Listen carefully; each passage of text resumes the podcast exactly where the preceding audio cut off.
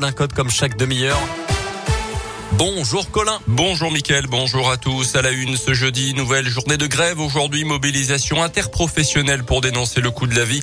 Avec l'augmentation des prix de l'énergie, les syndicats de profs réclament des effectifs supplémentaires. Ils sont en grève et aussi aujourd'hui des effectifs supplémentaires pour faire face aux absences liées au contexte sanitaire. D'après le SNUIPP, la liste complémentaire a été épuisée dans l'Académie de Lyon.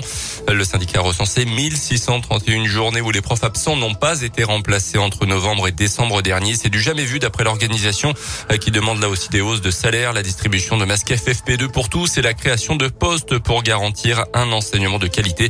Des manifestations ont lieu un peu partout dans la région aujourd'hui, notamment à Bourg et Mâcon à 14h et 14h30. De nouvelles violences aux urgences de Fléria, Bourg-en-Bresse, après un homme souffrant de problèmes psychiatriques qui avait semé la panique à l'hôpital et à la clinique Convert la semaine dernière. On a appris qu'un individu avait récemment frappé au visage deux élèves infirmières. Euh, cela s'est passé à l'extérieur devant l'école L'individu se serait énervé car les deux jeunes femmes n'avaient pas de briquet à lui prêter. Il a été interpellé. Quant aux deux victimes, elles ont déposé plainte et se sont vues prescrire 5 jours d'ITT. 17 ans de réclusion contre une mère de famille d'une trentaine d'années accusée d'avoir tué ses deux filles en septembre 2018 à Saint-Genis-Pouilly. Dans le pays de Gex, elle avait également essayé de s'en prendre à son fils d'une dizaine d'années avant de tenter de mettre fin à ses jours. La médecine Made in Auvergne-Rhône-Alpes, quatrième épisode de notre série de la semaine sur les entreprises de la région qui innovent face à la crise. Aujourd'hui, Radioscoop met en valeur un traitement contre le Covid-19, celui de Fabentech, basé près de Lyon. Le laboratoire biopharmaceutique fait partie des 25 projets sélectionnés en novembre dernier par le dispositif France Relance pour relocaliser des produits de santé permettant de lutter contre le Covid. Explication avec Valentin Chenard. Oui, Fabentech développe depuis plusieurs années des anticorps de synthèse, notamment pour l'armée, qui y a investi pour trouver un antidote en cas d'attaque biochimique. Les anticorps, c'est ce qui permet à notre système immunitaire de combattre les virus. Et Fabentech a réussi à développer des anticorps polyclonaux qui, contrairement aux habituels monoclonaux, s'attaquent à tous les variants du coronavirus.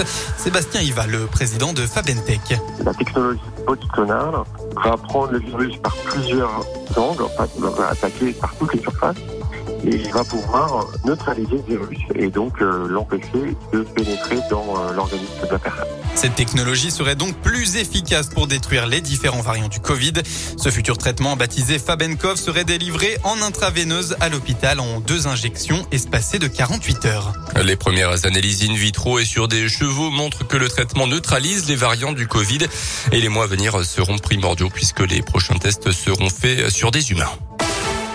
Les sports avec d'abord du basket et la Gielbourg qui est sorti vainqueur de son duel en Eurocoupe contre les Slovènes de Ljubljana hier soir à Equinox 76-69 face à l'équipe d'Alen Omic, ancien joueur bressant.